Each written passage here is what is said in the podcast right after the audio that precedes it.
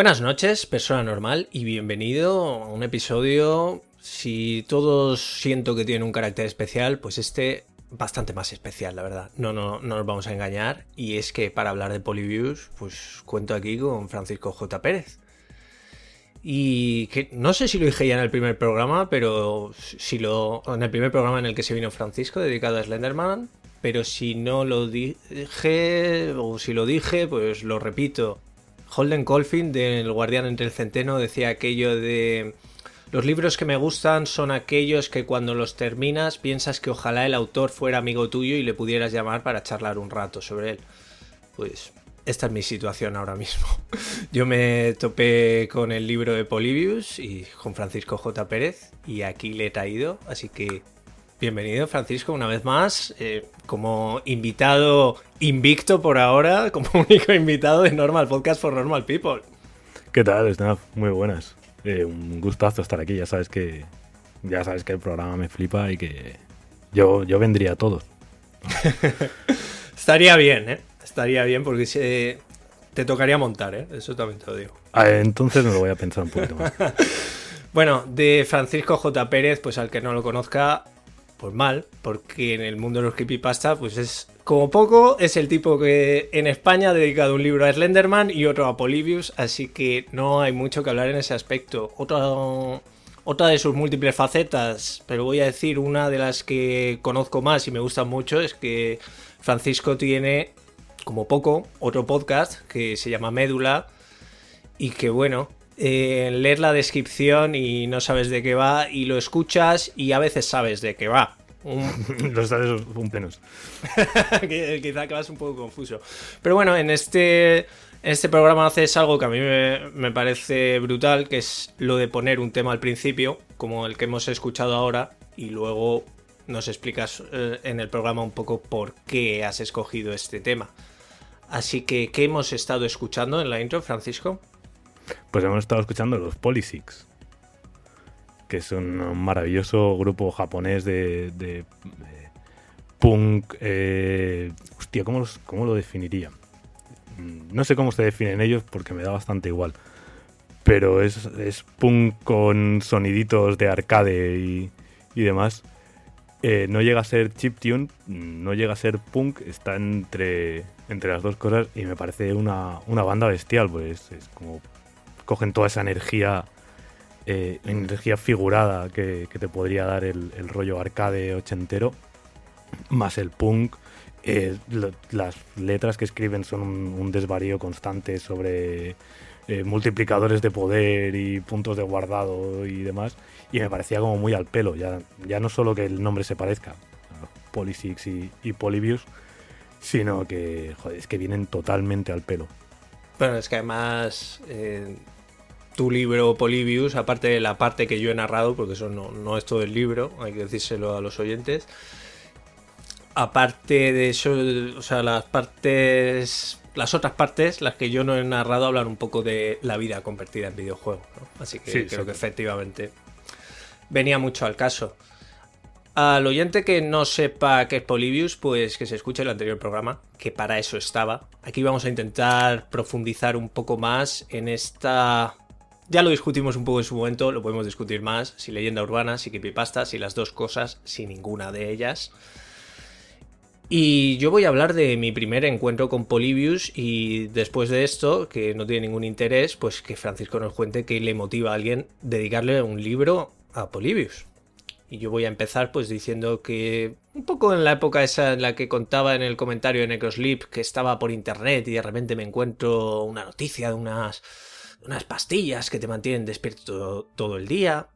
Estoy haciendo clics locos buscando acabar en sitios alucinantes. Cuando aún, cuando aún la red era un lugar estimulante, o por lo menos me, parecía más estimulante quizá, y de repente acabo en un sitio que me está hablando de una recreativa maldita que produce alucinaciones, tendencias suicidas y no sé qué más, y encima el juego está para descargar, así que bueno, el mundo es de los valientes, así que me descargo aquello y juego un rato.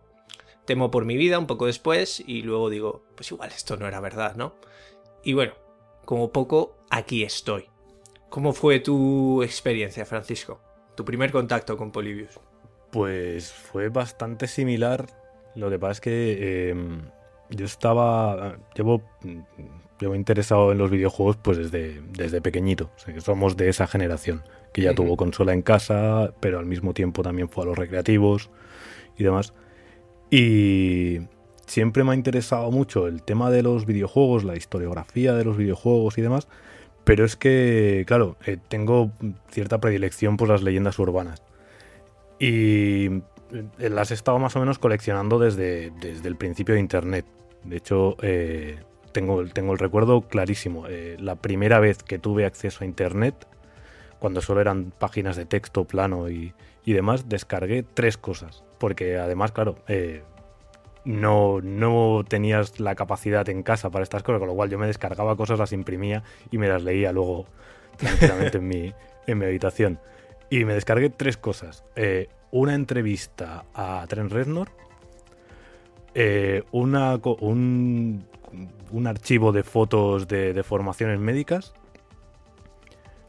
y, y, una, y una especie de, de colección de leyendas urbanas de, relacionadas con videojuegos. Con las dos primeras cosas parecía que te fueras a montar un proyecto de Noise o algo por el estilo. Sí, sí, sí, todo iba encaminado. No, no estaba encaminado a eso, pero es que tenía aficiones curiosas por aquel entonces. ¿Y, en esta recopilación hablaban de Polybius? En esta recopilación todavía no. Y se comentaban, se comentaban unas cuantas y tal, pero vamos, que las llevo coleccionando desde, desde entonces. Podemos decir que desde el primer día que accedí a internet. Y bueno, recopilando, recopilando, en algún punto topé con, topé con la historia de Polybius, con, de la que no sabía prácticamente nada. No sabía nada, pero al mismo tiempo como que resonaba con, todo lo que ya había leído antes. En, gran medida. Además, claro, ya se habían hecho películas. Luego hablaremos de las películas, si acaso. Y. Y, siempre ha estado por ahí. Eh, desde que. Recogiendo leyendas urbanas por ahí y tal. Eh, eh, acabó apareciendo en, alguna de las búsquedas. Y en algún momento hacia 2012, 2011 o 2012, me encontré con que con el tema de que había una, una emulación. Por, sobre el 2011-2012 estuve muy metido en el tema de emuladores y tal, porque quería recopilar, recuperar cosas, cosas extrañas y tal. Y, y a partir de ahí fue cuando vi que había una, emulación de, de, Polybius y tal. Estaba empezando también a darle vueltas a todo el asunto de la, de la hiperstición, de cómo los mitos se vuelven reales a sí mismos y demás. Y cuando vi que había una emulación fue un momento. Aquí tiene que haber un fenómeno interesante por algún lado. Y vaya si lo había. Vaya si lo había. Y fue ahí cuando empecé a meterme. Entonces, hacia el 2013 Sí, en el 2013 pues me pasé tres meses buscando absolutamente todo lo que podía encontrar sobre Polybius, que quizá hubiera sido un buen aviso de navegantes antes de, antes de empezar el programa, que ah, tiene una cantidad de hilos. La, leyenda que mm, esperemos que salga algo con pies, con, cara y ojos de lo que hagamos hoy, pero puede quedar muy fácilmente un nudo raro y una, madeja, y una madeja muy revuelta. Eh, tras mi experiencia después de estar un par o tres de meses recopilándolo, recopilándolo todo. Es todo un lío, fechas contradictorias, informaciones sueltas por todos lados. Y con todo, pues le intenté dar un orden y es la mitad, digamos, del libro de, del libro de Polibius. El, libro es, es, una especie de artilugio de, de teoría ficción. Entonces están recopiladas todas las teorías a las que al menos tuve acceso cuando estuve investigando y luego hay una parte de ficción en la que se ofrece una idea de cómo podría ser el mundo si, si todos los videojuegos, no en realidad todos los videojuegos, sino todas las leyendas urbanas relacionadas con los videojuegos realmente se hiciesen reales a sí mismas y, y en qué tipo de mundo viviríamos mm, absolutamente delirante y psicodélico. Bueno, para que se hagan una idea los oyentes normales, pues hay un momento en el que el protagonista se toma unas cervezas con Ryu y Ken en un bar. Esa escena me gusta mucho, por ejemplo. Es de mis favoritas también, sí. Bueno, me gusta más la de la visita al despacho del Dr. Robotnik. El del Dr. Robotnik también. Muy, muy bien Además, yo soy, como decías, pues bueno, más o menos tú y yo estamos no muy, distanciados eh, generacionalmente y yo eh, mi, primer contacto con los videojuegos no fue tanto con las recreativas que igual me pillaron un poco pequeños y que jugué alguna no pero nunca llegué a a pasarme una tarde ahí con amigos y a reunirnos con amigos. Era más una cosa casual. Yo ya empecé con la Mega Drive y mi primer videojuego fue Sonic. Y bueno, pues por empezar por algún sitio, ¿dónde crees que podríamos empezar con Polybius? ¿Dónde empezamos? A ver, está muy guay el programa que hiciste la semana pasada, porque así ya nos quitamos de encima tener que explicar toda, toda la historia. Entonces, no sé cómo. Eh, ¿Quieres hacerlo por orden cronológico, por referencias? Creo que eh, podríamos empezar diciendo que Polybius nace al menos y tú, por supuesto, si tienes alguna pega con lo que digo... Yo te voy interrumpiendo, ¿no? Para mí, corrígeme, interrumpiendo, interrúmpeme sin miedo. Eh, Polybius comienza como leyenda urbana y entonces, eh, pues digamos, su... pues todo esto con tradición oral, ¿no? Pasándose de, de boca en boca. Y luego hay otra fase de Polybius que es cuando ya tenemos, digamos, historia, en el sentido de que tenemos textos que están escritos en un momento, además gracias a Internet pues podemos saber en qué momento están escritos y entonces ya empezamos otro tipo de documentación. Hmm. Y había pensado que podemos empezar por esta primera parte que es de leyenda urbana y que claro, a saber cómo empezó aquello y cuando ya llegó a Internet, eh, pues todas las mutaciones que había podido sufrir por el camino. Pero estábamos hablando antes fuera de micro que las leyendas urbanas al fin y al cabo muchas veces no son más que un contenedor de las ansiedades y los miedos de la época, ¿no? En entornos urbanos, de ahí el nombre.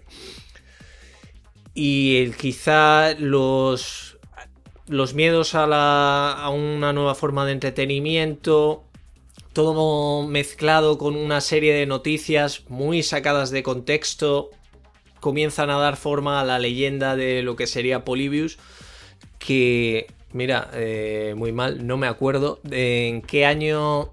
¿En qué año dicen que aparece Polybius? No te digo en qué año empiezan a decirlo, sino en qué año se supone que aparece la creativa, la recreativa de Polybius.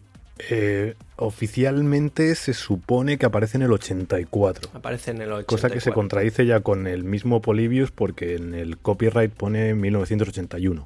Em, empezamos bien, ¿no? Pero sí que en, al menos hasta donde yo sé, en todas partes se habla de 1984. Porque además, de hecho, eh, eh, se supone que es un fenómeno que duró, nada, cuestión de un mes. Claro.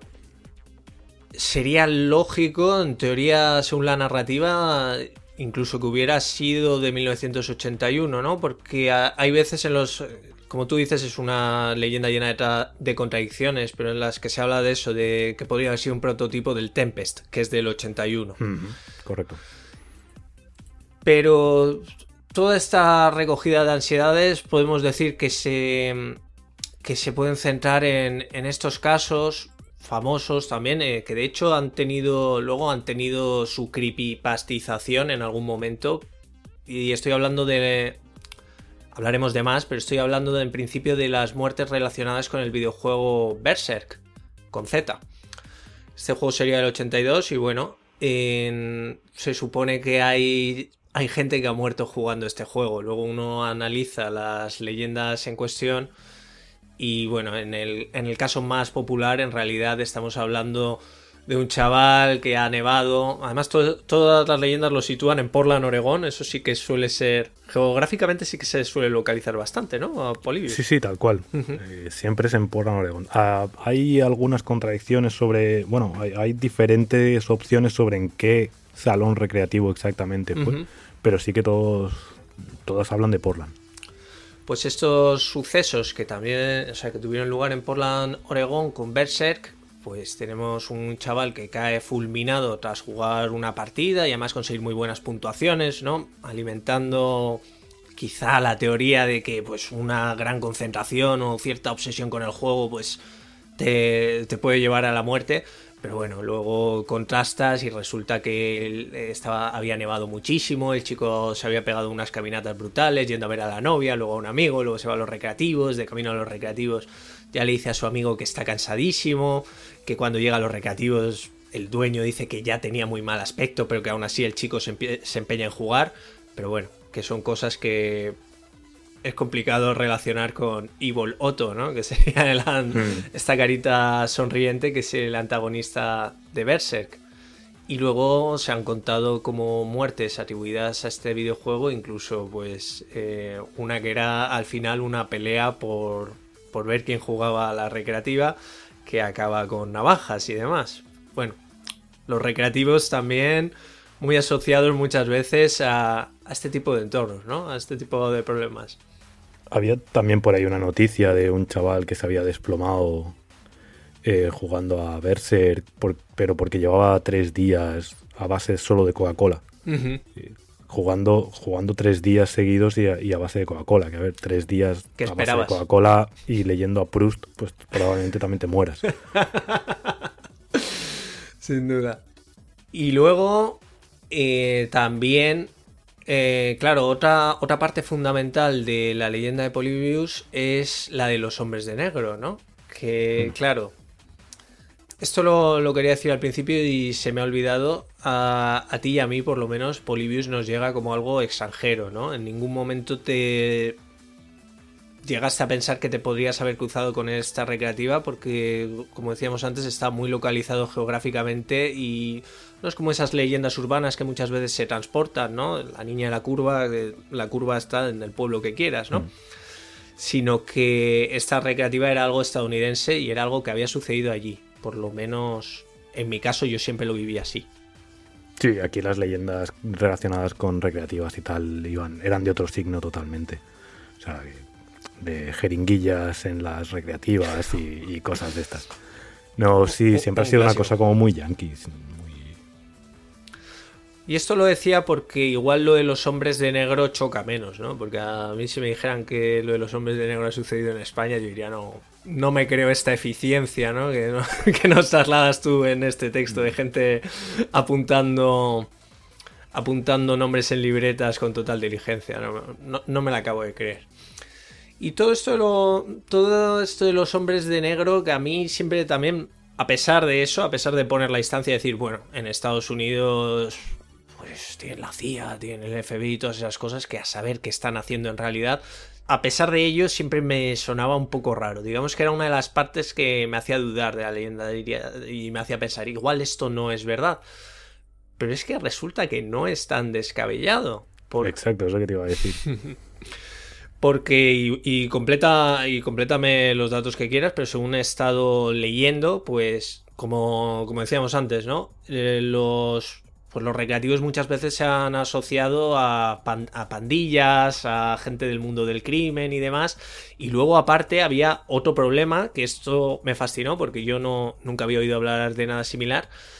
Había dueños de recreativas que se dedicaban a tocar las máquinas de algún modo, de modo que éstas se convertían en una especie de máquinas de apuestas en el sentido de que te ofrecían partidas extras si lo hacías muy bien y cosas por el estilo, ¿no? Fomentando más las ganas de jugar y de y, esa, y esas ganas de reto y esto era ilegal y eh, entre la criminalidad ya asociada a estos entornos y con esto de las apuestas ilegales metidas en el mundo de las recreativas pues se supone que no era raro que la policía merodeara por por estos por estos lugares y lo incluso hiciera fotos o tomara notas de de los, de los high scores de, de, los jugadores en busca de potenciales testigos para que les pues, para que les dijeran si las máquinas estaban trucadas para apostar o no y cosas similares. A mí me llamó mucho la atención.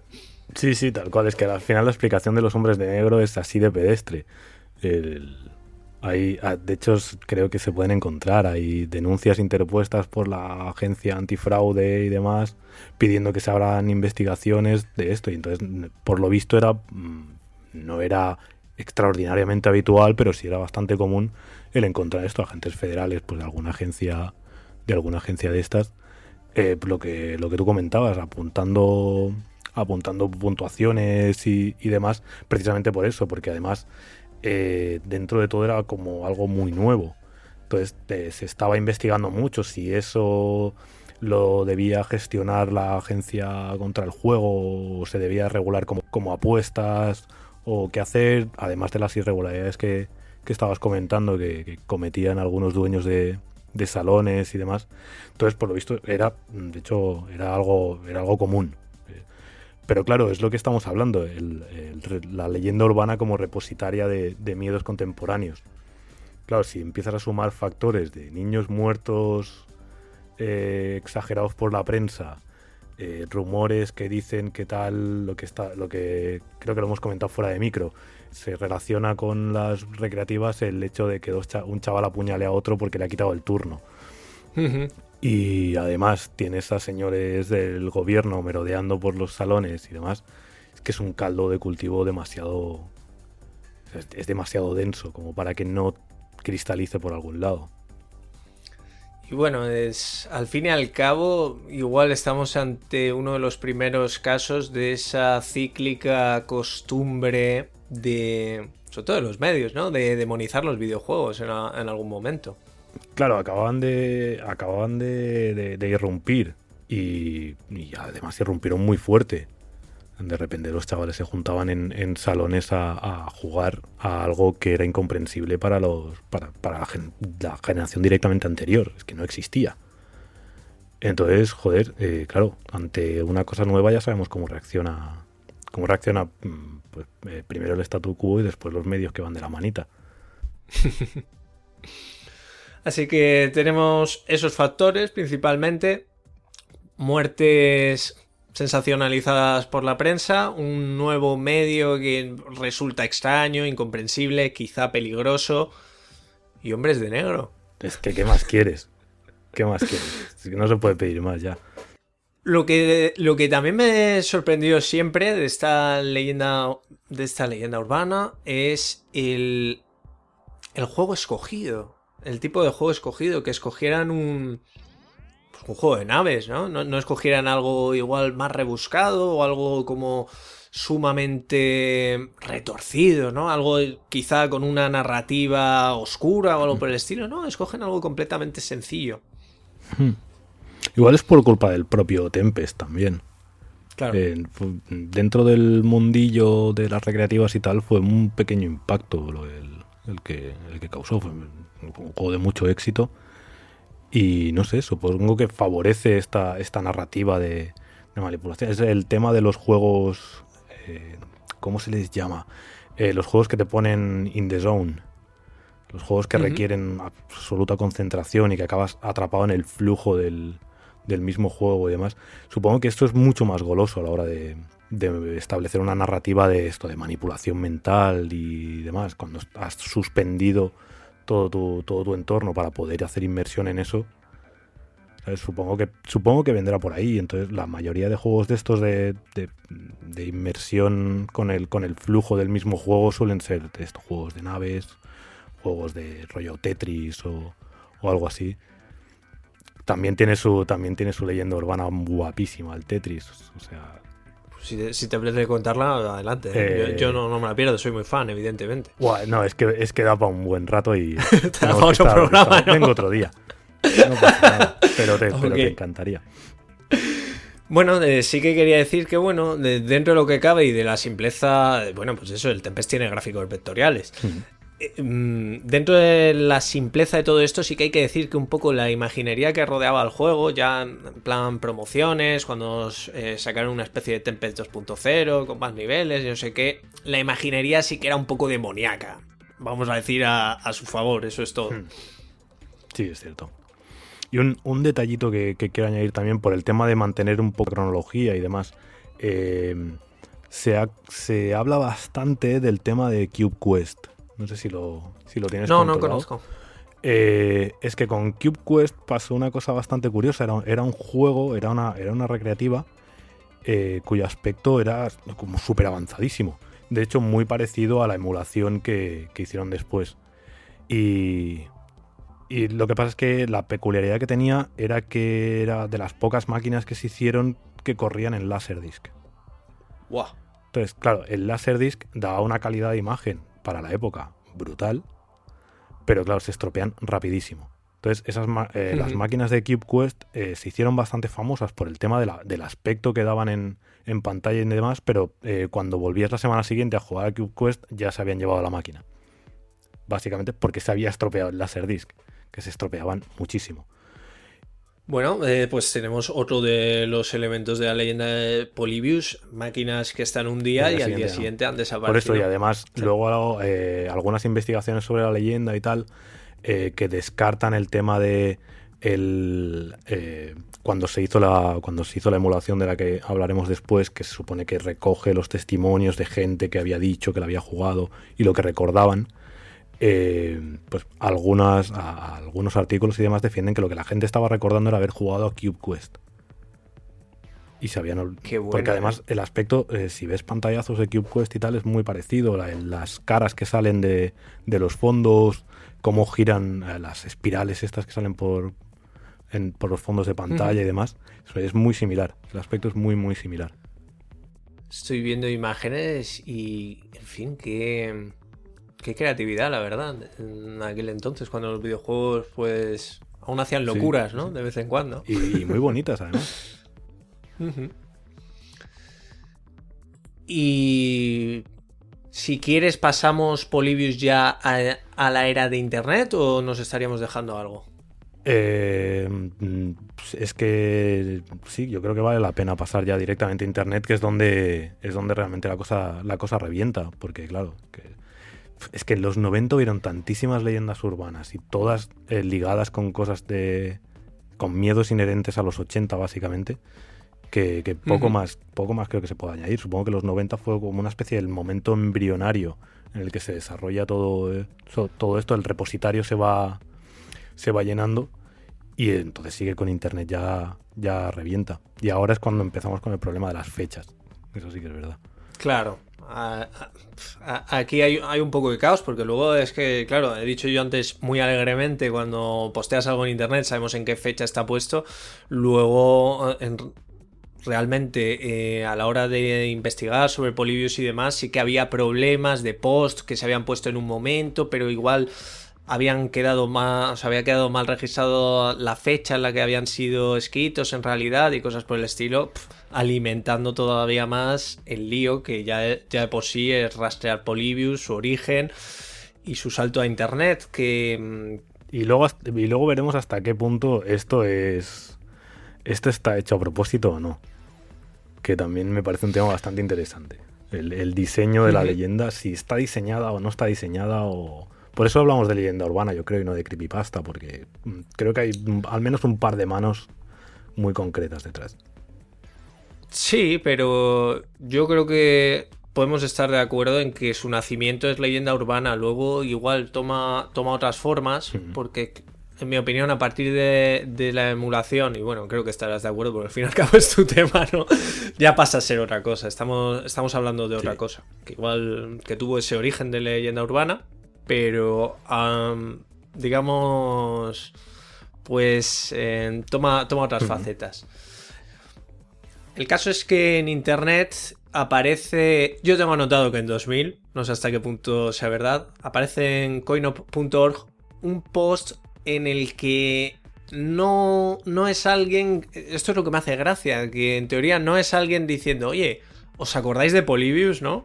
Un poco de, ¿Os acordáis de Candle Cove? ¿Os acordáis de aquello? O de esa cosa de la que hablaba la gente, sino que es alguien ya, o yo tengo anotado así, que afirma tener un ROM de Polybius. Directamente. Eh, sí, se afirmaba ya rotundamente o, yo tenía entendido que lo del ROM era ligeramente posterior, pero sí que sí que es verdad que igual si ya hubiesen existido, se hubiesen popularizado tanto las creepypastas, se hubiese utilizado este, este mecanismo. También hay que entender el contexto de, de CoinOp. O sea, porque CoinOp era una base de datos sobre recreativas, que tenía un apartado de videojuegos perdidos. Y alguien, yo hasta donde yo sé, alguien, que luego diremos quién, eh, lo que decía era que él, eh, que, él conocía el juego y que si alguien tenía una ROM, que, él, que a él le ah, constaba que, el, que, el, juego existía, lo daba, lo daba por hecho, que habían pasado cosas turbias y demás, y que si alguien tenía una ROM para poder realmente confirmar, confirmar esto. cosa que es importante para lo que pasará después. Eh, adelante, te dejo entrar en el siguiente. Bueno, lo que pasa después es cuando. Cuando esto llega a GamePro. Eh, porque, claro, en aquel entonces. Vamos a dar por buena la fecha del 2000 de momento, porque realmente es la fecha oficial que. Es la fecha oficial que existe. Después de este post del 2000, claro, en, en aquella época todo el tema de gaming no se movía tanto por internet todavía. Todavía tiraba muchísimo el tema de revistas. Entonces todo esto realmente se, da por bueno. Toda la historia de Polybius cuando esta llega a, a GamePro, que era la revista, una de las revistas más importantes de videojuegos que había en Estados Unidos. Y GamePro en un número hace un artículo especial sobre videojuegos malditos. Si son si son solo leyendas urbanas o si realmente había habido un juego sucio por en medio, demás. Y ahí aparece Polibios. Y además... Ah, pero eh, ¿tú, has tenido acceso a este artículo, porque es que yo solo lo... Solo leí sobre él y lo que decían es que era directamente un artículo del Día de los Inocentes. En plan inocentada, tratando a Polybius como real, pero en realidad yo, no lo he leído. Yo he visto el artículo solamente una captura de la columna en la que hablaban de Polybius y, en, y que es lo que lo echó todo a rodar, que decían que no podían ni confirmar ni desmentir que, los, que lo que se decía del juego era real. Ah, es cierto. Mm. Si era el número de que coincidía con el Día de los Inocentes o no, mm, no lo sé. Hay otra broma del Día de los Inocentes también un poquito, un poquito después. Entonces, pues, pues bien podría ser. Y sucede lo que tú dices, según tengo entendido, a partir de que esta revista ya lo ha, dado por incierto, hmm. las otras comienzan a darlo por válido. Exacto. en fin, un, un uso de la lógica un tanto tal, pero bueno luego hay otra parte de la historia, pero no sé si me estoy adelantando, así que párame y tal, y es cuando ya aparece el creador de Polybius, o uno de los mm, desarrolladores de eh, Polybius. Sí, igual tendríamos que ir un poquito más para atrás, porque está el primer misterio del tema de la fecha, de la fecha del, del post en CoinOp. Eh, ese post del que estamos en CoinOp, eh, sí, se publica en CoinOp 2000, pero debajo del artículo pone originalmente publicado en 1998. Eh, ha habido un par de periodistas que han estado investigando sobre esto. Han ido a buscar los repositorios de, de las anteriores, porque CoinOp se ha movido muchísimo. Eh, CoinOp era un foro de otra persona que se lo cedió a una tercera persona cuando, cuando lo cerró. Y al cambiar de. Al cambiar de hosting, al hacer el volcado y tal, se pierden un montón de fechas. Eh, porque hay otros artículos que también tienen fecha de, de 1998 igual. El, eh, sí que es verdad que, bueno, el, responsable del artículo, un tal Kurt Kohler, que es un personaje, un personaje bastante interesante, eh, dice que el artículo lleva desde 1994 colgado allí, que él lo único que, fue, que hizo fue coger todos los artículos y volcarlos y hasta que aparece en el 98 cuando el cambio de servidor, ya está, pero que ni de coña estaba publicado en el 2000, que ya viene del 94. Mm, nadie ha sido capaz de fijar esto, con lo cual. Pero me parece un misterio interesante. Eh, un misterio interesante más que nada porque eh, el mismo Kurt Kohler es quien habló al redactor de al redactor de GamePro sobre Polybius. Es decir, Kurt Kohler. Ah, yo, esta unión no, no la tenía. Escribe el artículo sobre Polybius en GamePro. Kurt Kohler es quien gestiona el tema de las fechas, de subidas y demás, porque básicamente es el, es el gestor del, de, la, base de datos. Y además Kurt Kohler es el mismo que en persona habla al redactor de GamePro sobre, sobre este juego. Em, la opinión más extendida por quien ha estudiado esta, el, tema es que Kurt Kohler lo que quería era darle más tráfico a su, a su página. Y esto era una manera maravillosa de darle, de darle tráfico, claro. Bueno, pero como tú dices, es un personaje curioso y conocido por este tipo de bromas o de tal, ¿no? Igual había. Yo quiero pensar. Sí, le había montado otra. Me parece que estaba detrás del tema de los pulpos de los árboles de Portland, ¿no? O algo así. No, conocía esta historia, pero suena muy bien. Sí, hay una de hecho creo que, se ha llegado a considerar un timo y tal, y estuvo, estuvo investigado por, por estafa porque estaban pidiendo fondos para salvar al pulpo, pulpo arbóreo del Atlántico Norte o algo así. Una, una locura, un pulpo que vivía en los árboles. Bueno, o sea, pues igual es las dos cosas, porque iba a decir, yo quiero pensar que esto es por un afán lúdico, ¿no? Más que monetario, pero igual es lúdico monetario. Igual son las dos cosas. Bueno, mientras haya una intención de, divertirse, que se lleve el dinero. Exacto. Pasamos ya entonces a Stephen o Steven Roach, depende de quién preguntes. Pasemos, pasemos, que hay, hay tema ahí. Bueno, esto ya sí que es mucho después, digamos, que es 2006. 2006. Y es que ah, ¿Dónde, ¿Dónde posteaba esto? Porque esto sí que se, me ha olvidado. Porque logré recuperar el post por gente que se dedica a recopilar este tipo de maravillas. Pero no, no sé dónde lo publicó originalmente. Pues en la misma CoinOp, amigo. En la misma CoinOp, ¿no? O sea, no, salimos de ahí. No, no, no, no. Y bueno, llega, llega un tipo que se hace llamar Steven Roach y nos dice que él quiere poner un poco de orden a todo esto, ¿no? Siempre con esas intenciones y explicar un poco la verdadera historia que hay detrás de Polybius. Y lo, que ha estado siempre merodeando la leyenda de Polybius, que aún hemos mencionado, que es esta compañía sin eslogen, que podría ser una tapadera de otra cosa, ¿no? Em, ese vocablo alemán, ¿no? Que dices en tu texto, que podría querer decir inhibición sensorial. Hmm. Y él nos dice que, que era dueño de esta compañía, ¿no? O que por lo menos la había fundado con otras personas. Hmm.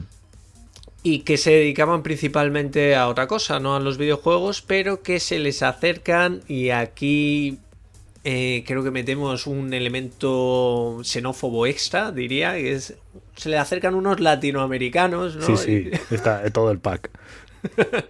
Porque además esto yo creo que no vuelve a aparecer, ¿no? El tema de Latinoamérica como relación a Polybius, ¿no? No, me parece que es la única, primera y última que se hace, sí, sí. Y empiezan a hablar de esto del nuevo aproximamiento a los gráficos y que, bueno, pues que acaban desarrollando esto, pero que acaba siendo un, arma fuera de control. Una, una cosa que puede repercutir grandes daños. Y como, como bien decías en tu texto en el libro, pues típico texto caótico, lleno de contradicciones, que así parece un, un rambling, ¿no? Que dirían los yankees de, alguien cabreado por internet, diciendo un montón de... Es que, es una locura. La, historia, eh, cuando la logras descifrar, ya... Es que incluso descifrar es una locura. Es tres, tres o cuatro, porque no sé, creo que no se especifica el número. Eh, un grupo de programadores en República Checa sí, a los que contactan desde, desde Latinoamérica para que desarrollen un juego cuando no son desarrolladores de juegos, son programadores, me parece que hacían ports de, alguna cosa, mm, para que desarrollen un juego que se va a probar en Portland. Vaya mezcla, ¿no? Sin, sin, ningún tipo de sentido. Y luego ya todo lo demás son, son desvaríos. O sea que mientras estuvieron desarrollando aparecía gente del gobierno, que parecían agentes del gobierno, que les mandaban no sé qué, alguien que dijo hemos creado un monstruo y demás. Es, es, un, es un desvarío absoluto. Sí, eh, soy Polybius, destructor de mundos. Sí. Pero eh, me, gustan mucho estos elementos, ¿no? Cuando alguien para justificar su narrativa empieza a meter otras nacionalidades, ¿no? Somos unos desarrolladores de República Checa, ¿no? Total, ¿qué, estadounidense te puede situar República Checa en el mapa, ¿no? Por eso, por eso estará lejos. Europa, ¿no? Uf, gente rara y depravada en general. Exacto. Y, y Latinoamérica no digamos, ¿no? Vaya combo. Y. Ah, bueno, una, cosa que no hemos mencionado era el tema de Polyplay, que parece como un ingrediente extra un poco descolgado de todo esto.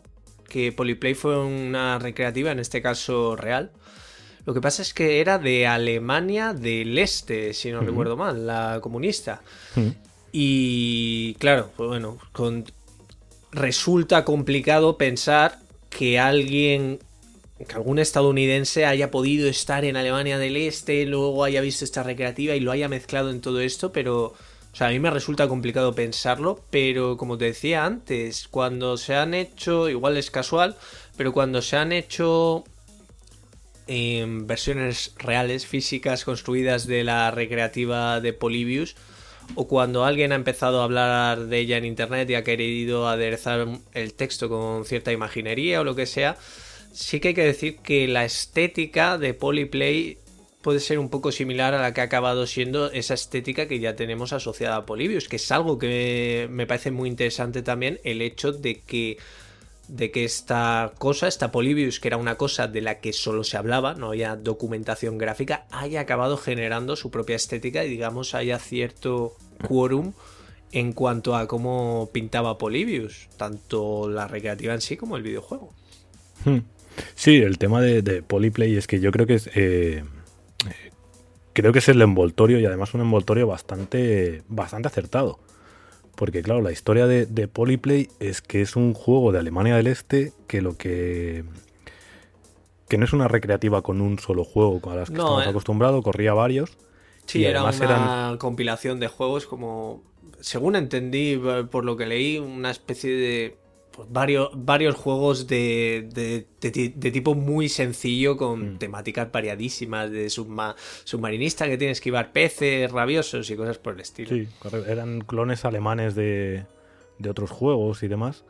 Y lo, lo, guapo de esto es que, claro, eh, estamos hablando del bloque, del bloque del este. Entonces todo esto estaba sufragado por el gobierno. Y por lo visto estas máquinas estaban en todas partes. Eh, yo he leído que estaban en piscinas públicas, en polideportivos, en demás. O sea, era, era, una, era una, una recreativa pública. ¿vale? Eh, ¿Y, qué concepto, ¿eh? La hostia, la hostia. Entonces, cuando llegan Derecho al entretenimiento. Sí, sí, sí. Sí, jo, qué lástima. qué lástima que yo fracasara. Eh, la cosa es que el, digo que es un envoltorio muy bonito por esto, porque cuando empieza, la, em, empieza ya la caída, del, la caída del bloque, el gobierno de Alemania del Este decide retirar las recreativas, pero no por ninguna cuestión de, de, que, de que minen la moral o de que hubiese leyendas urbanas tampoco ni nada de esto. Es una cuestión práctica, o sea, lo que querían era recopilar el máximo de tecnología del bloque posible. Entonces esas máquinas han acabado básicamente en museos. Exacto, de hecho quedan muy, muy pocos, eh, no sé cómo decirlo, muy, pocas de estas recreativas y tenía entendido eso, que quedaban un par y en un museo, pero fíjate que cerca se queda claro. Polyplay de convertirse en otro Polybius. Claro. Claro, es que ahí tienes otra vez a agentes del gobierno llevándose las máquinas de los sitios donde estaban instaladas. Tienes un sitio exótico, entre comillas, como es Alemania del Este. Hombre, más exótico y que despierte más recelo no, no se me ocurre. ¿eh? claro, es que joder, eso te viste muchísimo. Pues eso, y, claro, yo la primera vez que oí hablar de estas conexiones, Polybius, Polyplay, y, ya me empiezo a leer, y entonces todos los oficiales se llevan las máquinas. Yo dije, mira, otra vez no, no, lo mismo, ¿no? Es precioso. Y, luego resulta que es real. Mm. Para que veamos, para que veamos la fina línea en estas cosas. Y también, bueno, cuéntame esto que me has apuntado aquí de la investigación de Cat de Espira y la Academia Morava, porque esto, la verdad, no tengo esto, ni idea. Esto es un flipe. O sea, eh, tú lo sabes, tú lo sabes mejor que nadie con quien hablo normalmente. Eh, cuando te metes en el lodazal este de las leyendas urbanas, los creepypastas y tal, estás, perdido. Yo he llegado a un punto, supongo que a ti te pasará lo mismo, he llegado a un punto que ya soy incapaz de creerme nada de lo que leo. Ya no sé si es un hoax súper trabajado, si es verdad, si no, o qué pasa. La cuestión es que... Hemos caído tantas veces, Exacto.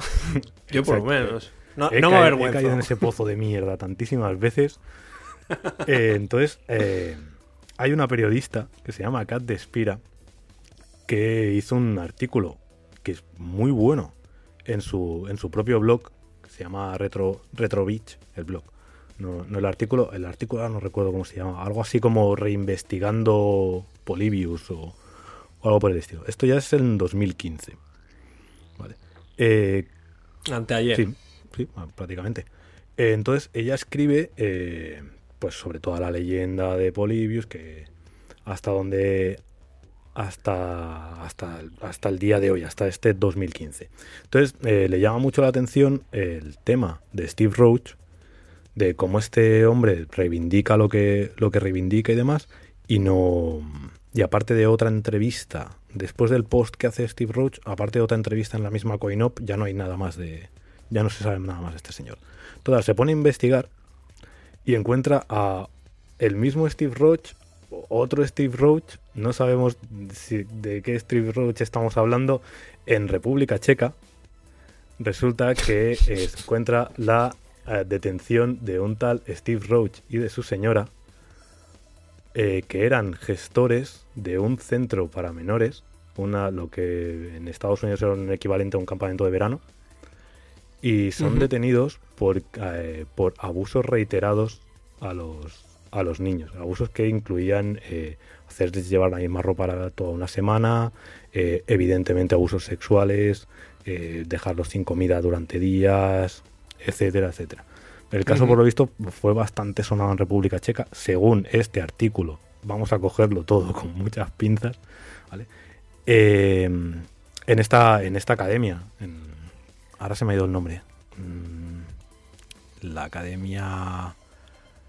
Ah, lo tenemos aquí. Morava. Esto, la Academia Morava de República Checa, donde pues donde fueron estos El caso es que eh, mm, buscando sobre esto también encontré que ah, hay artículos periodísticos diciendo que y hay una hasta donde se hay una denuncia en firme interpuesta contra, contra este tal Steve Roach que tenía ya una denuncia previa por ser el gestor de un centro de menores en Nuevo México en el que había hecho exactamente lo mismo y por si nos si nos fiamos del artículo está está buscadísimo por el por, por causas pendientes de abusos de menores eh, contra, en, varios países.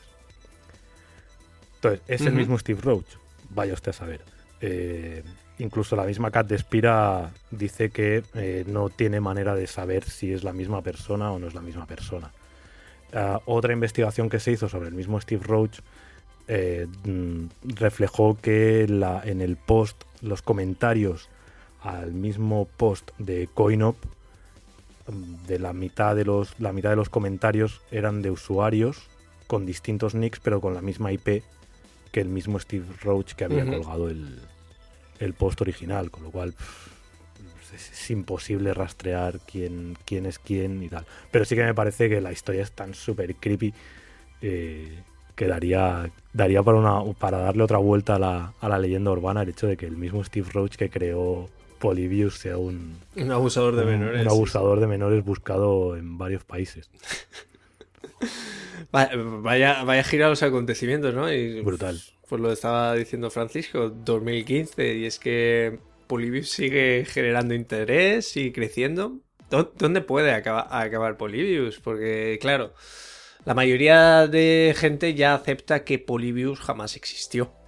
Pero a Polybius cada cierto tiempo se le, se le añaden capas. De hecho, una cosa que ha sucedido locutando tu texto, Francisco, ha sido que, que, me han comentado, vaya, y yo que creía que conocía a Polybius y de repente como que aparecen todas estas capas. Sí, van saliendo todavía más. Perdón, todavía estoy arrastrando el constipado. Yo escribí el libro en 2013 y vamos, el, artículo de Cat Spira es de 2015. Entonces, eh, lástima no haber encontrado antes esa conexión con lo de, Steve Roach porque me hubiera dado para otro libro, básicamente. O un libro el doble de gordo. Pero sí, continuamente van, van saliendo cosas. De hecho, ha seguido, ha seguido adelante. Ahora tenemos que hablar todavía de la emulación claro. del, del juego de PS4 y demás. Bueno, pues eh, lo hemos comentado antes por encima. Hay un momento en que pues Sineslogen ya, ya tiene web. Y en su web, pues por fin se abre Sineslogen a la era digital, ¿no? Y nos brindan Polybius, que yo, bueno, de hecho, eh, me sonaban los, los, nombres. Lo que pasa es que esto ya te digo, lo hice hace mucho tiempo, lo de la primera vez que jugué Polybius. Eh, me sonaban las versiones que decías en, el libro. las mm. que luego fueron borradas y demás, a mí me, sonaba toda, toda esa nomenclatura.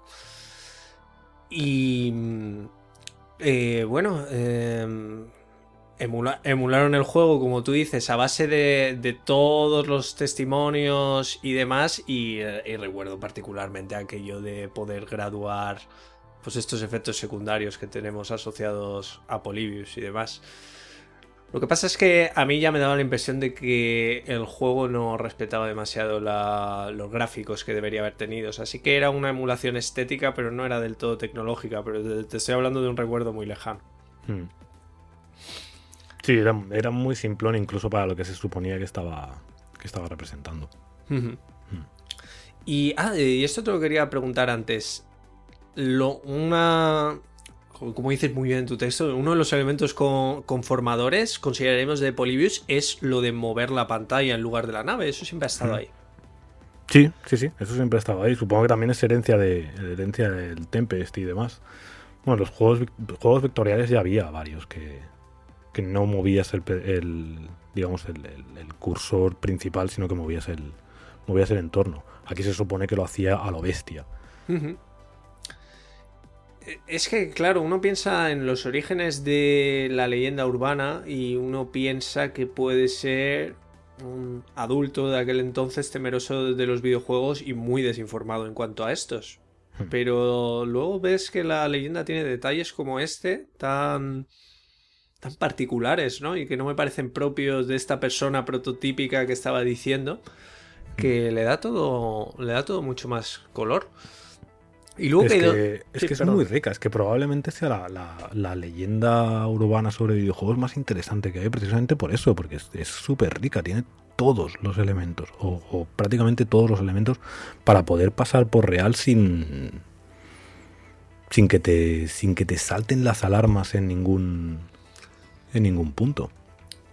Mm, o, no, demasiadas, muy mucho tienes que estar metido en esto para que Claro, es que como estábamos explicando, pues al fin y al cabo no estaba recogiendo cosas tan alejadas de, la realidad. Y luego en cuanto a la emulación de Polybius que ha ido pasando, porque ¿qué ha sido esto de la Play 4? Porque ahí sí que me has pillado. Ah, bueno, eh, primero el tema del tema de la emulación que, se publicó. A ver, eh, y esto es fácilmente rastreable, le quita un poquito la gracia, pero es, pero bueno, tampoco, tampoco es dice, habla bien de la gente que hizo, que hizo la emulación, eh, que es, muy fácilmente rastrear que esto va, eh, la falsa página de Sineslogen va a Rogue Synapse, que es un equipo de un equipo de aficionados a, recrear esto, pues juegos perdidos, juegos malditos, juegos no sé qué. Y claro, pues la leyenda de Polius era muy es muy golosa para, a la hora de recrearla y tal. Y son los que hicieron la recreación, que me parece preciosa. me la he jugado unas cuantas veces y es muy divertido de jugar, la verdad. es, un juego y es un juego muy jugable. Y en dos, creo que fue 2014, eh, salió un salió Polybius para, para Play 4. Además, bueno, intentaron hacer una especie de jugada los, los, los del estudio que lo ha desarrollado. No tiene absolutamente nada que ver con la demo que, con la demo que corre por ahí. Es un juego de naves, aprovecha algunas cositas, el tema del, del conteo de puntos, de la numeración que tiene que ir bajando para poder acceder al núcleo y demás. Pero vamos, es un, es un matamarciano tirando bastante aburrido. Hmm. Además. Pero bueno, intentaron jugar a eso. lo hemos hecho porque tuvimos acceso a una máquina original de reviews. Intentaron vestirlo, eh, fracasaron bastante, solo llamaron la atención de Trent Reznor que hizo un me digas. sí, hay un vídeo de Nine Inch Nails con, con, gráficos de, de Polybius del juego de Play, de Play 4. De hecho, le, mandaron un ejemplar anticipado a él para que pudieses hacer el vídeo y demás. Qué bonito nos ha quedado, ¿no? Con eso que citaste al principio de que te bajaste aquello de sí, ¿no? Y vuelve a De la forma más tonta. Y, pero esto se ha detenido aquí, ¿no? No me digas que hay más. Eh, pues, pues no, no, tengo, no tengo constancia de que, no tienes constancia. Hay un documental, me parece que de hace dos años, tres años. Sí, por, Bueno, eh, yo sé de un proyecto que no salió, que lo intentaron hacer en, pues no, no, sé si era Kickstarter, ¿eh? pero vamos, una plataforma de crowdfunding, pero este en concreto no salió. No sé si finalmente se, se realizó alguno. Sí, hay un, hay un documental de una hora, me parece, una hora y cuarto, eh, está, que, está en YouTube, que hizo un periodista él por su cuenta y riesgo, intentando investigar todo el tema este también de... Eh, se centra mucho en Kurt Kohler, creo que le tiene un poco de manía. Lo que pasa es que el, documental, igual, ya como ya hemos cubierto la cronología, podemos ir encaminándonos a las conclusiones.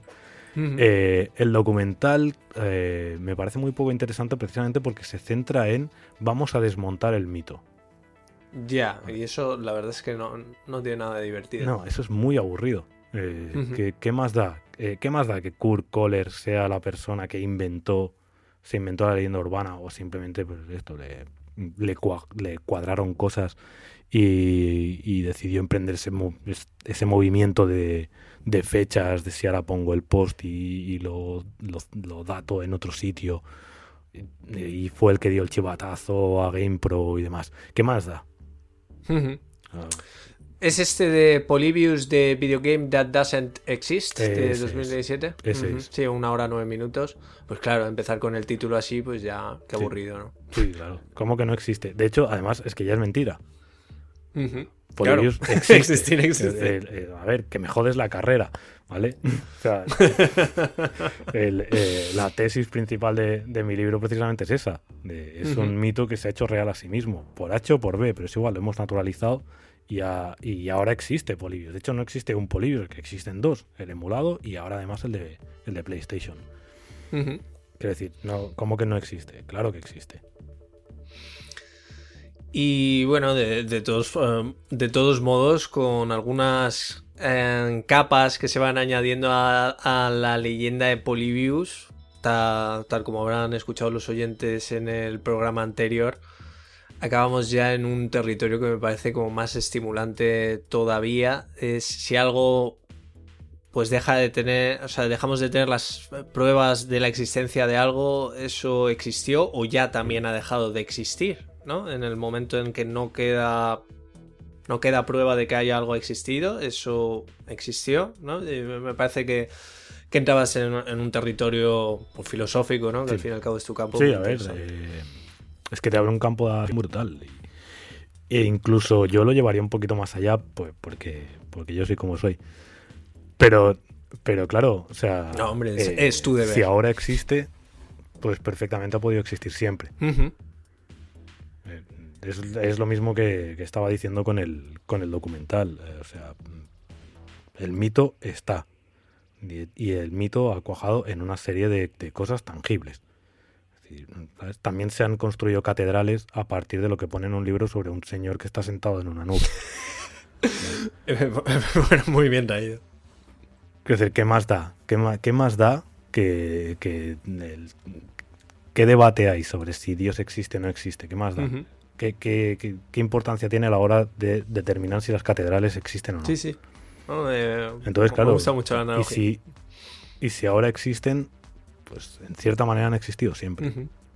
¿Más cosas que queramos decir sobre Polybius o le hacemos nuestro, nuestro último canto de amor a esta cosa tan estimulante ¿no? y que nos ha llevado por... Pues bueno, a ti, a ti escribir un libro, a mí hacer un programa con el que escribir un libro, que creo que no está mal. Y nos ha mareado por todas ah, partes, de la República Checa. hemos viajado por todo el mundo. A ver, nos ha llevado, nos ha llevado a todas partes. No, no sé. Eh, hay una cosa que me. a mí me gusta mucho, porque es que, claro, lo que comentas de las capas es que. Es que está muy bien hecha. El, el tema del nombre de Polybius. Ah, sí, no hemos dicho es, nada. Algo, es algo que no hemos citado, que bueno, al que le interese, pues creo que tenga entendido que era un historiador griego, ¿no? Polibius. Sí, un historiador griego. Eh, pero que además inventó una cosa que se llama el cuadro de Polibius, el cuadrado de Polibius. Ah, esto no lo sabía. ¿No? Ah, pues es, muy chulo. Por favor. Pues deberías saberlo. El, cuadrado de Polybius es un, es un sistema súper sencillo de, cifrado. Son cinco líneas y cinco columnas. O sea, un, un, cuadrado con cinco líneas y cinco columnas en cada, en cada pequeño cuadro de, la intersección entre, entre línea y columna hay, un, hay una letra. y el cuadrado por fuera pues está numerado del 1 al 5 en horizontal y del 1 al 5 en, vertical. Eh, los números del código para entrar al, al menú de selección de, de Polybius, al menos el de, en, el de la emulación, esa serie numérica, cuando la pasas por el cuadrado de Polybius, te da como resultado la palabra Polybius. Flipante. Y me parece muy guay. es, una, es una gilipollez, pero me parece muy no, guay. Pero me parece que, está ¿eh? muy, que está pensado hasta ese nivel. Claro, pero es que ese, ese, tipo de detalles es el que le dan riqueza a esto. Claro. No Ahí está. eso es lo que hace que tenga texturas y que tenga. Y que al final te parezca tan apasionado, pues como has dicho, como para dedicarle meses para escribir un libro y, y demás. No, y ah, es que acaba siendo una leyenda que por múltiples aspectos como que la acabas acabas pudiendo tocar, no sé, y, bueno, pues el, luego el trabajo que, que, se ha hecho adelante con las motivaciones que sean para volverlo más complejo y aún así salvo pues algunos deslices quizá de Roach que no han calado, ¿no? Porque eso también sería un debate aparte, ¿no? Eh, esto es canon o no es canon, ¿no? Esa discusión tan estúpida que a mí me gusta mucho eh, tener con algunos productos, ¿no? Porque lo de Latinoamérica no es canon, por ejemplo. Eso no ha calado. Precisamente, precisamente es lo que a mí me gusta de las leyendas urbanas y de los creepypasta. Que el canon da igual. Aquí todo el mundo se pasa el canon por donde quiere. y, eso es, y eso es muy bonito también. Sí, y bueno, luego es que además es como por juicio popular prácticamente se va a decidir qué es lo que se queda y qué es lo que no. No, hmm. no, va, a no va a venir. Eh, no va a venir Kurt a decirnos eh, si esto de Polybius es cierto o no es cierto. Eso lo, acabará decidiendo la gente que lo siga transmitiendo, si esa parte está incluida o no está incluida. Y susceptible de cambio en cualquier momento. Claro, de, mutar y convertirse en otra cosa. Incluso, incluso un juego de Play 4. sí, lamentablemente sí. Bueno, pues eh, decir que las leyendas urbanas de videojuegos y los creepypasta también, también pues sin ser yo tampoco el más aficionado ni nada al mundo de los videojuegos, es algo a mí que también siempre me ha fascinado y siempre es algo que sea pues que bueno, que se extendía mucho en el momento por el patio del colegio y que ahora se extiende por internet y que es algo que me ha parecido siempre muy estimulante y bueno, pues al fin y al cabo nos ha llevado pues en sus momentos más altos nos ha llevado a maravillas como Petscop, de la que ya hablábamos mucho antes, pero bueno, por, favor. Tiene que salir siempre Petscop. No, hombre, no, no, íbamos a hacer un programa de videojuegos, voy a estar ahí yo con la colección de PlayStation detrás y no te voy a mentar Petscop, ¿no? Claro. Y bueno, me, he quedado con mucha curiosidad con el Tetris, o sea que lo miraré. Porque, bueno, eh, la, historia del Tetris de por sí ya, ya, me, ya me parece bastante bonita. Ya es muy loca, sí.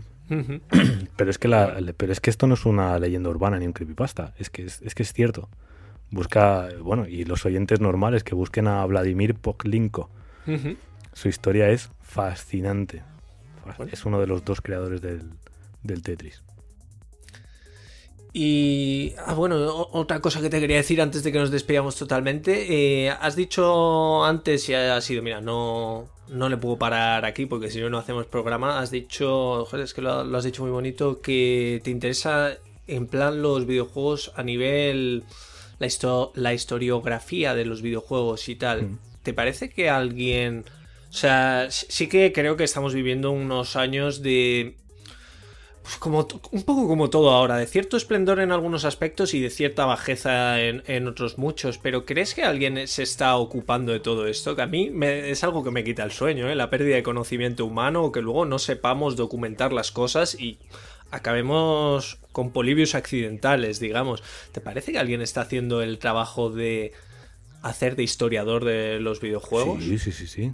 se están haciendo además eh, cosas como muy, muy, muy guays. Eh, de hecho, bueno, ahí ya eh, yo tengo noticia este mismo año de al menos dos libros. Tengo noticia porque los tengo apuntados justo aquí al lado, en la, en la, lista de pendientes de comprar, de historiadores que se han especializado en, en, historia, de los, en historia de los videojuegos. eh, pues las cosas que está haciendo la gente de Héroes de Papel, por ejemplo, y tal. Hay, ah, no sabía que estuvieran haciendo algo al respecto. Hay trabajos muy interesantes. Eh, ahora, el, uno de los dos que tengo apuntados ha salido en, en San Soleil, que también es una editorial que son amigos, así que no, no está mal darles un poquito de hype. No la conozco, pero bueno, si se han puesto el nombre de una de mis películas favoritas, pues ya me cae bien. Sí. Y son, y son muy buena gente. Y, y bueno, a ver, en internet hay, hay museos directamente de, que, de juegos, de juegos descatalogados, de juegos eh, que estaban más o menos perdidos y tal.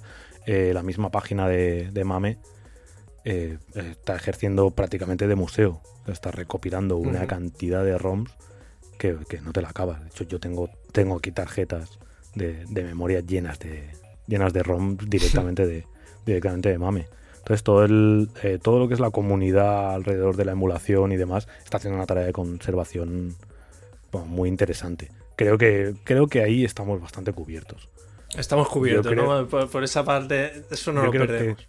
al menos quiero creer que sí, eh, por lo que estoy, por lo que estoy viendo. Y si no estamos cubiertos, joder, la cantidad de, de material que hay ya, pues yo que sé, yo ya no me la voy a acabar en toda la vida.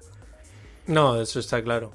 No, pero para mí eh, son dos, dos, aspectos diferentes. Uno sería el de la eh, conservación y otro el de la historiografía. Alguien que se ocupe de documentar todo esto, pero si me, si me dices que la gente ya se declara a sí mismo historiador de los videojuegos y te escribe un libro, yo me quedo mucho más tranquilo. Todos nos quedamos más tranquilos. Bueno, o sea, eh, eh, hemos superado ya el debate de si esto es un arte o no, ¿no? Fantástico. Yo me alegro, ¿eh? que eso, se hunda en el pozo. Sí, quitémonos de debates estúpidos ya. Menuda discusión más estéril, de verdad. Y bueno, no sé, eh, ya que estamos eh, por recomendar cosas y tal, que he dicho, he dicho varias veces que, yo escribí el libro en 2013, eh, supongo que chocará el hecho de que el copyright del libro sea del 2016, ¿vale? pero es porque en 2013 me pasó una cosa muy mala y muy buena al mismo tiempo, que acabé de, acabé de escribir el libro, iba a presentarlo a, a la editorial, y además creo que fue cosa casi de un día para otro.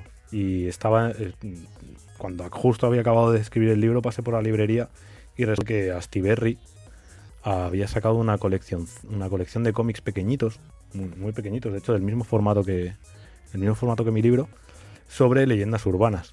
Entonces cada número, cada, cada librito iba sobre una leyenda urbana en un ámbito. Y acababa de salir justo cuando fui a la librería el de videojuegos. Y claro, yo solo vi la portada, dos hombres de negro y leyendas urbanas, videojuegos de, David Sánchez y corrí a comprármelo, corrí a comprármelo y resulta que todo el cómic habla de Polibios. De hecho es, una, es una interpretación más o menos libre, pero es un cómic muy muy bueno, es, es, muy bonito, está muy bien escrito, está extraordinariamente bien dibujado. Y llegué a casa, con, me leí el, me leí el cómic y tal cual cogí el archivo con, con el libro y lo guardé en una carpeta. Mm, no, me van a publicar nada que tenga que ver con Polybius cuando ya ha salido esto. Y esto, y esto además es tan bueno. Claro, y como, como bien pone aquí al final, ¿no? Este libro acabó de imprimirse en febrero de 2016, cuando se cumplían exactamente 35 años de la aparición del videojuego Polybius. Sí, esto ya lo. un bonito aniversario. Esto ya lo estuvimos buscando. Pero es eso, claro, eh, ya me, que me, esperé al menos un par de años para, poder mover el, mover el libro, que se enfriase la cosa. Luego resulta que, bueno, lo que pasa en este país, los cómics, por muy bien que estén, tampoco tienen absolutamente ningún calado. Y no hubiera pasado, cuesta. No hubiera pasado nada. igual cada vez más, ¿no? Pero todavía cuesta. También, también es un arte que viene lastrado, en fin, por por este tipo de cosas que también las han Sí, hay un montón de este, prejuicios. Esa actitud, no sabría ni cómo decirlo. Pero bueno, eh, me parece, mira, otra, otra, un clavo pequeñito añadir al, enorme ataúd este. y bueno, decir que, que no sé si lo hemos dicho y si no lo hemos dicho estaría muy mal. Polybius está editado por Antipersona y yo no sé si quedarán ejemplares todavía. Yo el mío no me lo compré hace tanto, ¿eh? me lo compré hace un par de años, diría. Quizá dos Quizá cuando abrí el normal podcast debió, debió ser. Sí, no, todavía hay ejemplares, se pueden pedir a editorial y no hay. No, los Fantástico. Sin, problema. Me parece que, es mi libro más vendido, además. cosa que me hace, sí, me hace una extraña ilusión. Pero sí, eh, creo que es, eh, es, el más vendido con diferencia. Llevamos, me parece que lleva tres reimpresiones ya. Sí. ¿Sí? Fantástico. además, eh, ya al margen y entrando en un terreno un poco malo para el podcasting, me gusta mucho la portada, me gusta mucho el diseño del libro en general. ¿no? es como un libro que de estos a los que tener cariño porque es muy pequeñito y, tiene mucha información que te gusta y condensada. Sí, pues Pero muy bien elegido este patrón tan polibius, ¿no? es muy guay que lo digas porque, porque además estuvimos dando bastantes vueltas cuando, cuando salió. Eh, por ser fieles al tema de leyenda urbana y demás, es una cosa muy cortita también. Tal, eh, lo que queríamos era hacer una cosa como lo más barata y lo más manejable posible, pero que no fuese que fuese barata, pero no, una baratura. Y el diseñador de antipersona, la verdad es que es una pasada. Y diseñó, diseñó la portada, decidimos jugar con el de la cubierta y demás para que fuese lo más barato posible. De hecho, joder, te lo puedes comprar por 5 euros. Que, es nada. Sí, sí, es que estaba tirado. Mm. Y además hicimos pósters, hicimos camisetas por... No me digas, ahora eso me lo tengo que comprar en tu colección eh, al 400% de su valor. Eh, pósters, sé que el póster era, era tirada limitadísima cuando lo comprabas, lo comprabas en pack con el libro, pero camisetas igual queda alguna todavía. Bueno, a ver si me agencio una. Me haría mucha ilusión lucir mi camiseta de Polibius. Sí, además eh, lleva el diseño de la portada y, pone, y pone, Reality a Prison. Muy bien. ah, bueno. Mira, me iba a despedir ya, pero es que me he acordado de otro tema. y es el tema de los mensajes, que no hemos hablado un poco del contenido de los mensajes, que, bueno, están ligeramente inspirados en cierta película, ¿no? Eh, creo que sí más que, más que ligeramente inspirados. Sí, y bueno, y a mí me, gustó la naturalidad con la que tú la trasladaste a tu libro. El, el Play Towers, el World Towers, Sleep Towers, ¿no? Mm. ¿Cómo, la, ¿Cómo la llevaste por ahí? Eh, bueno, es que es uno de los. es una de las cosas que se cita en, en alguno de los testimonios realmente, que es, uno de los mensajes subliminales que aparece. De hecho, en la emulación sale literalmente. Sí. Así, así, en el mismo orden, que tampoco es que tampoco es que tuviese que hacer un trabajo estético muy grande para, para incorporarlo al libro, porque es que es, es parte del canon. Eh, sí, esto, esto sí es canon. Y en, una cosa que también me intrigaba es el de nuevo recogiendo las inquietudes de su tiempo. Creo que un, un a día de hoy igual no tenía estos mensajes totalitarios, ¿no? Igual se iba por un corte más quizá siniestro, quizá... No sé, me da la impresión de que igual no, o sea, si Polybius naciera a día de hoy como otra cosa, evidentemente no podría, sería complicado que tuviera forma recreativa. Me da la impresión de que los mensajes adheridos serían de otro estilo. Hostia, es que es que qué tiempo nos ha tocado vivir también. Eh, sí. sí, sí, yo es que ya casi no, me atrevo a, aventurar qué cosas podrían pasar hoy en día, la verdad, pero porque es que es igual, eh, igual hay una, hay, una realidad paralela en, bastante plausible en la que hay un Polybius que, yo qué sé, un Polybius feminazi que los mensajes subliminales te llevan a, castrar a tu novio y a acostarte con tu mejor amigo. Pútate el pene, ¿no? Entonces, claro, yo qué sé, mensajes totalitarios habría igual porque creo que es parte del. Es un ingrediente básico de la receta para que estas cosas funcionen. es una de las cosas que más miedo, más miedo dan a, mucha gente. Serían más explícitos, probablemente. Eh, son más, más explícito que, el, el modo suicidio pocas cosas hay, pero sí que hmm. sí que andaría, andaría por otros derroteros y seguramente también sería interesante de, analizar. Lo que pasa es que soy incapaz de, ver por dónde. Sería un ejercicio complejo, desde luego. Sí. y una cosa que quería citar también era el tema de las relaciones con el gobierno, ¿no? Porque luego se, se ha llegado a hablar incluso, y esto ya entramos en unos terrenos un poco raros, de las asociaciones del gobierno estadounidense con las compañías de videojuegos japonesas. Mm. que claro, las protagonistas de toda esta movida, como han sido las protagonistas de la historia de los videojuegos, al fin y al cabo. Y, y no sé si sabías que hubo un grupo de, de bueno, de políticos del Partido Demócrata al que llamaron los Atari Democrats incluso. En, su momento. Y claro, o sea, que estas cosas pues nos empiezan a unir videojuegos, el gobierno, ¿no? Sí, esto es, me parece es, interesante. Esto es un poco la herencia que tienen que, que las, las, las, leyendas urbanas, incluso, incluso los creepypasta. Además, toda la herencia que tienen de la, de la contracultura de los años 60, que es cuando empiezan a hacer la, la conspiranoia como fenómeno, como fenómeno ya con, con una atracción, con una atracción importante y, y demás. Entonces, claro, no hay, eh, no hay conspiranoia que valga la pena si no está, si no hay un gobierno en la sombra por algún lado. Eh, yo en el libro hablo del DARPA porque también hay, hay algunos relatos. Claro, hablas del DARPA. Eh, llegas a mencionar el MK Ultra, ¿no? Sí, claro. El, MK Ultra es la madre de todas las teorías conspiranoias, no porque sea la primera, sino porque es, la más gorda, eh, precisamente porque, no, se funde realidad y ficción. O sea, realmente existió un programa MK Ultra y habían hecho experimentos muy parecidos a los que se narran en las conspiranoias y demás. Claro, es que además casa, casa muchísimo con el tema de Polybius, desde luego. Claro, claro, es que le sienta como un guante y alguna cosa más.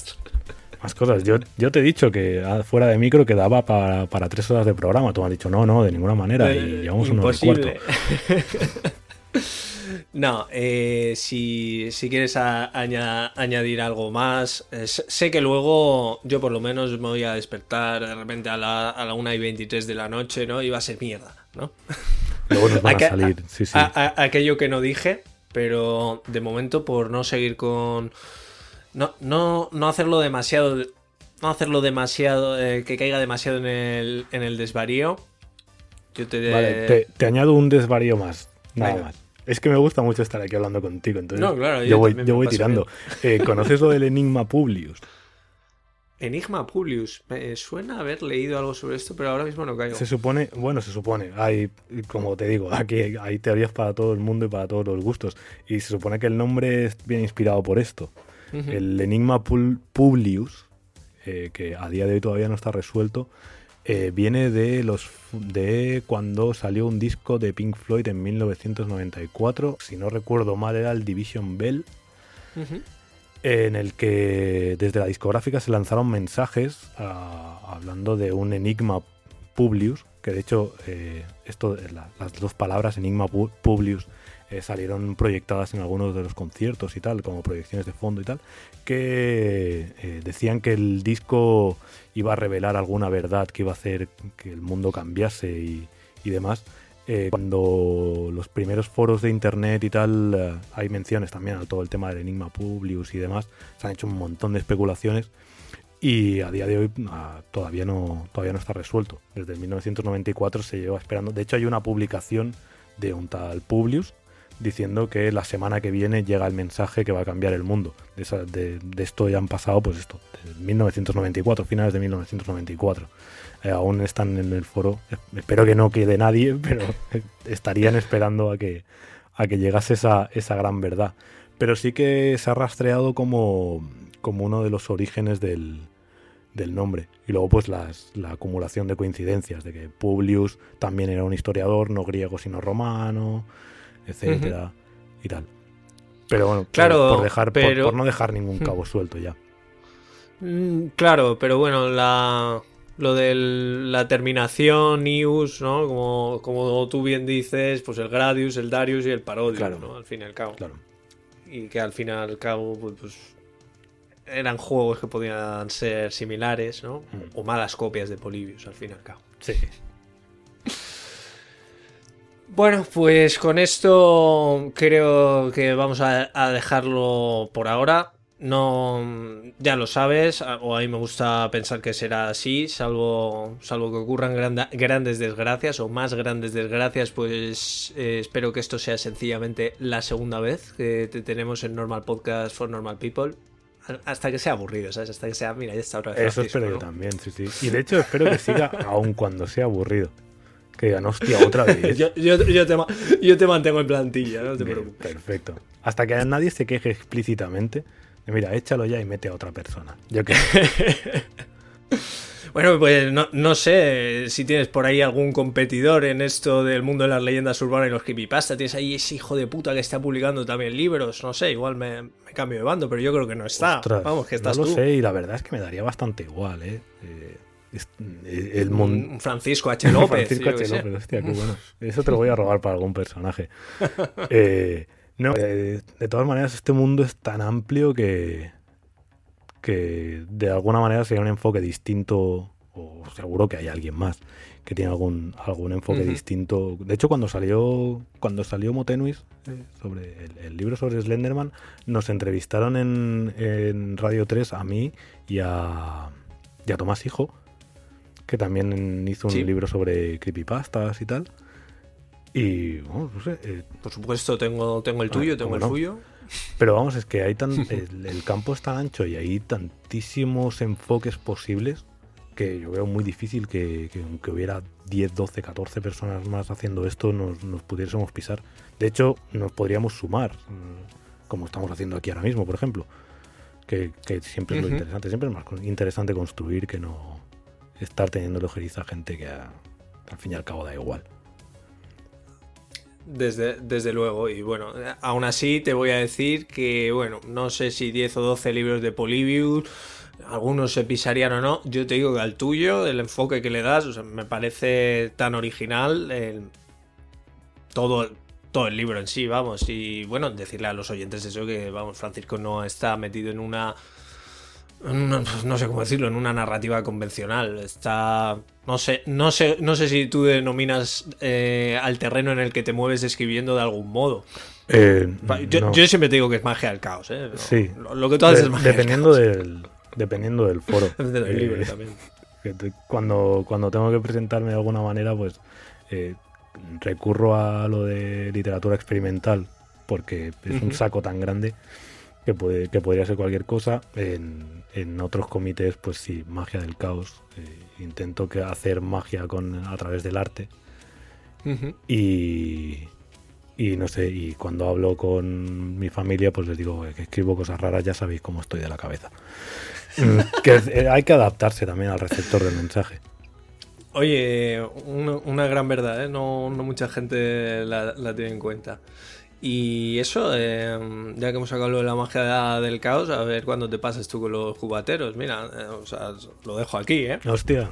Misterios y cubatas, llamen a Francisco ya de una puñetera vez. Sí, que además son amigos. Yo no sé qué están esperando, la verdad. No son tan buenos amigos. No, ¿eh? no deben serlo. y bueno, pues em, ha sido un placer tenerte aquí, Francisco. Em, hablar de, todo esto. Yo creo que le hemos dado un buen repaso entre yo leyendo tu texto, nosotros hablando ahora.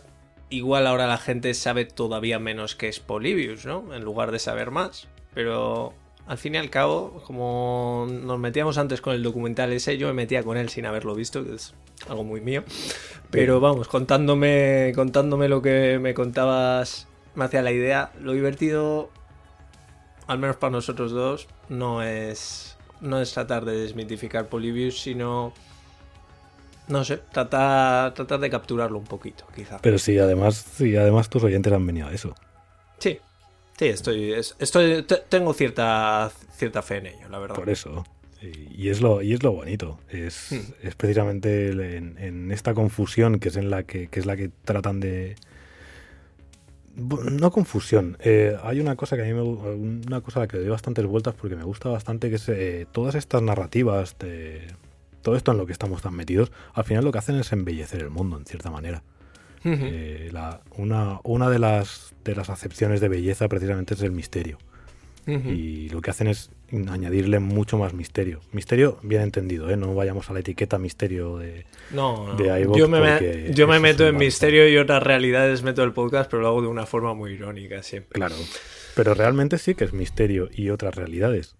Hmm. sí, claro, si, lo cogemos en una, en una acepción así y no la acepción que se le ha acabado dando, o sea, la que se ha acabado dando, si nos vamos a sus significados más puros, estoy de acuerdo y muy de acuerdo en esto que dices. A mí estos misterios me suponen un enfrentamiento y es que lo has dicho así, para mí es así, eh, con una especie de belleza que te... A mí me parece muy estimulante y bueno, ¿qué, voy a decir a ti? Que ha ha sido motor creativo para ti. Hmm, desde luego, y entonces, y, al final, uno de tus papeles más importantes como artista precisamente es ese, el intentar reencantar el mundo también. Eh, al final, este misterio lo que hace es reencantar el mundo y, incluso lo que, el chiste que hacíamos con otras realidades, pero es que mira qué realidad nos ha tocado vivir, por amor de Dios. Pues claro que quiero otras. Y si me las tengo que inventar yo, pues me las inventaré de todo lo posible porque, porque me saquen de esta. Y al final es para esto, para lo que hemos venido. Pues eh, muy bien expresado y me, me parece un broche de oro para este programa porque al fin y al cabo pues Normal Podcast for Normal People se dedica un poco a recopilar estas cosas que entiendo que para ti y para mí pues hacen el mundo un lugar como un poco más interesante y poniéndonos más elevados, pues más bello en el que vivir. Una realidad mejor. Son importantes. En resumen. Sí. Son importantes. Y espero que quede alguien ahí, al otro lado, que alguien al otro lado de los micros, con sus cascos puestos y decirle Nada, Francisco, te dejo que le mandes una tu despedida particular a esta persona normal y vamos, eh, ya me adelanto yo, no te preocupes, eh, persona normal, Francisco volverá pues, como Terminator, como Polybius y como tantos otros. Volveré, volveré persona normal, eh, ya verás. Y más pronto de lo que crees. Seas lo que sea, lo que creas. bueno, pues esto ha sido el programa dedicado a Polybius. Espero que como persona normal lo hayas disfrutado mucho. Y hasta la próxima vez que tengamos un tema en el que Francisco haya escrito un libro o no. No creo ni que haga falta.